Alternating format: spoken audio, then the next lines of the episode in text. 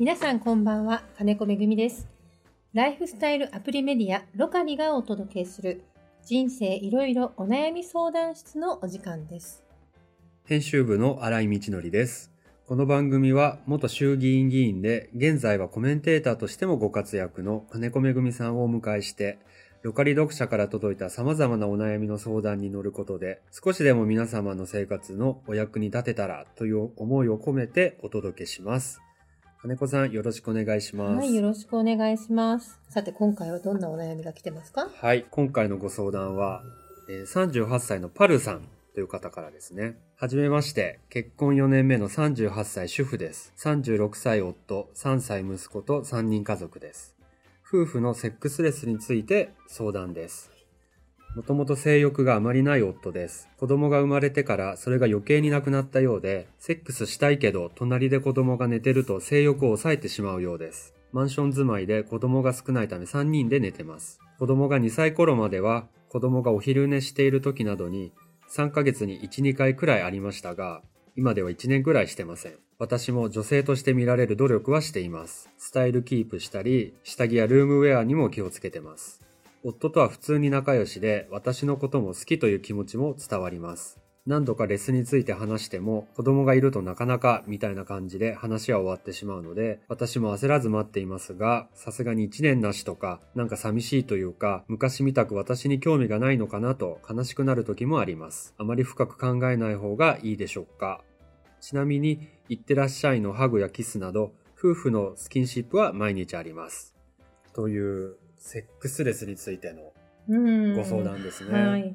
まあ、あまり深く考えなくてもいいとも思うんですけれども、まあ、ええスキンシップをね、ちゃんと毎日されてるので、ねいいと思うんですけれえ。ど、はただ最近本当に性欲があまりない男性が多いのかなというふうに周りを見ていると思ええうところもあるんですけれど、ただまあ男性にもね、うんまあ新井さんなんか男性だからお分かりかもしれませんけど、い。えなんかコンディションのいい日とはいはい悪い日っていうか、え。うん。ありますでしょ、まずは。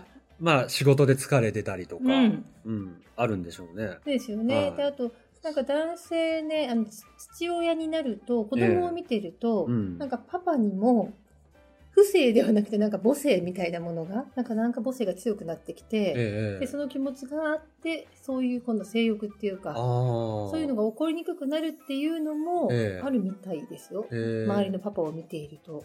パパがうんちょっとママ化している。そうそうそうう。んなんか子供を見てるとなんとなくそういう女母性がうん、そうそうなの。出てくるんですそうね。そう。うーんだから男性としての本能みたいなところええが、ええちょっと抑えられてしまっているというのも、まあ、あるとは聞いていますけど、ええただね、これ何度か、セックスレスについて話してもいるんですよね。うんえで、子供がいるとなかなかみたいな感じで話が終わってしまうっていうことなので、もうすでに、そのセックスレスであるということに対して夫婦で、ええうん。まあ、認識し、特に奥さんはどうにかできないかなと思ってるっていうことですから、えええ。私はもうね、これね、なんか家だと雰囲気も作りにくいと思うんですよ。ええ男性はやっぱりそういうのも大事でしょ、ああ、女性も大事。まあ女性もそう。だけど女性も今回はパルさんはもうその気が満々なわけだから、だけど男性がそのいつもと同じ日常っていう、はいはいはい家だとその雰囲気作りにくいと思うので、ん環境を変えることが大事だと思うの。なるほど。で、まあ、月に1回でもいいので、え子供を預けえて、はいはい。担当直入に言いますよ。え具体的なこと言いますよ。えはい。ラブホテルに行きましょう。おお。なんかランチとかディナーとかじゃないんですね。じゃなくて、え私の友人でも実はそういうふうにですえね、ええ定期的にほもうラブホテルに行ってっていう人いますけど、えーはい50代の人でもね、ええば50代の方で夫婦の営みを維持するために月に1回50代の人でもラブホテルに行っています変な話かもしれないけどラブホテルの中でもうん。ちょっと地方のはい郊外にあるえちょっとモーテル風のところって流れてくるね映像というかい。それがものすごくねなんかリアルというか、家庭の中でのそれみたいななんですえかはい。ちょっとね、古い感じというか、はいはい。一昔前の昭和感が出てるええ映像って意外といいもんですよ。なるほど。逆にいいんですね。そうなんですよ。うん。あんまり綺麗なものというよりも、そのええリアルな感じはいのは映像を見ていると、きっと二人はそんな気になってくるわけだい。し、とにかくそれは環境を変えるっていう意味で言ってるんですけど、ええええそういう風にライブホテルに行くっていうのはどうですか、この提案は。ああ、なるほど。あれ？あんまり乗ってこないいえいえいえ。なんか環境を変えるのは大切かなっていう感じはしますけどね。ややっぱりなんか、多分小さいお子さんいるから、うん。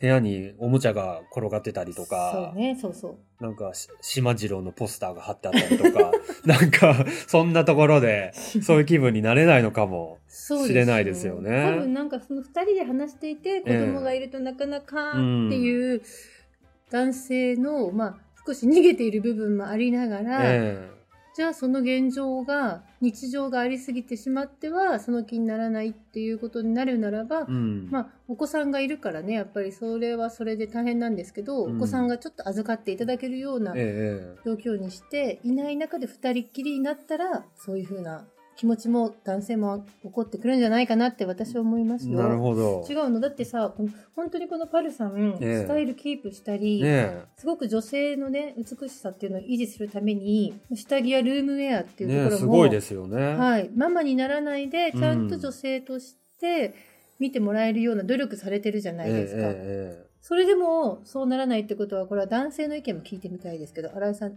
こんなにルームウェアとか下着で、私はそういうところ実は全然努力してないので、えあら。パルさんすごいなと思いますえよ。ええはいえまあそうですよね。んなんか、いや、だってね、私実を言うと、あの、パルさんが素晴らしいなと思うのは、ええまあ、スタイルキープっていうのは、まあ、ある程度体重が増えすぎないようにということは、うん。体重計乗ってないですけど、ええ意識はしますけれど、ええ下着とかルームウェアなんてええいうのに至っては、うんうんもう、平気でお風呂上がり、ええ。子供のね、あの、お風呂一緒に入って、子供の用パジャマ着せたりとかはいはい。すると、ええ。女性って、ママって自分のことに気を、まあ、やうん。やるというか気を使う時間ってなくって、えなんならちょっと裸族みたいな感じでえ 動いてる時あるんですよ。ええ。それはさすがに夫にいつも注意されていて、え隠すとこは隠しなさいって言われるし、で下着なんかも、まあ、つい先日もね、あるテレビ番組で話したんですけえど、うん。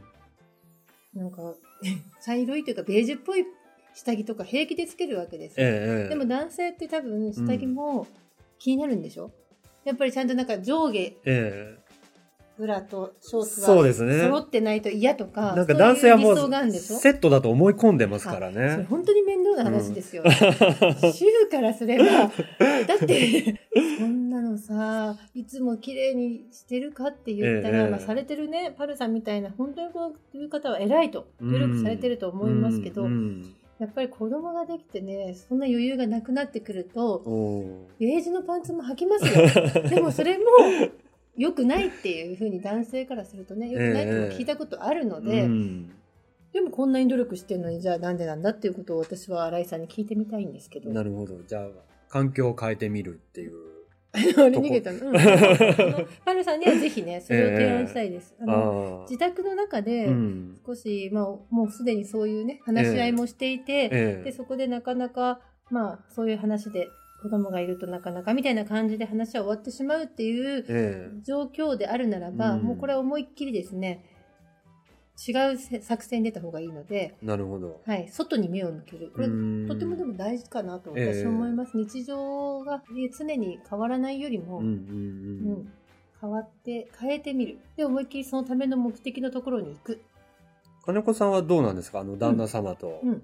子供を預けて、はいなんかちょっとデートしたりとか。私してますよ。あ、へえ。。はいい。姉、私の姉にええ預かってもらって、ええ見てもらってる間に、うんまあ、ランチであったりとか、はいはまあ、デート、映画を見に行くとか、ええそういう時間は作るようにしてます、ね。ああ、なるほど。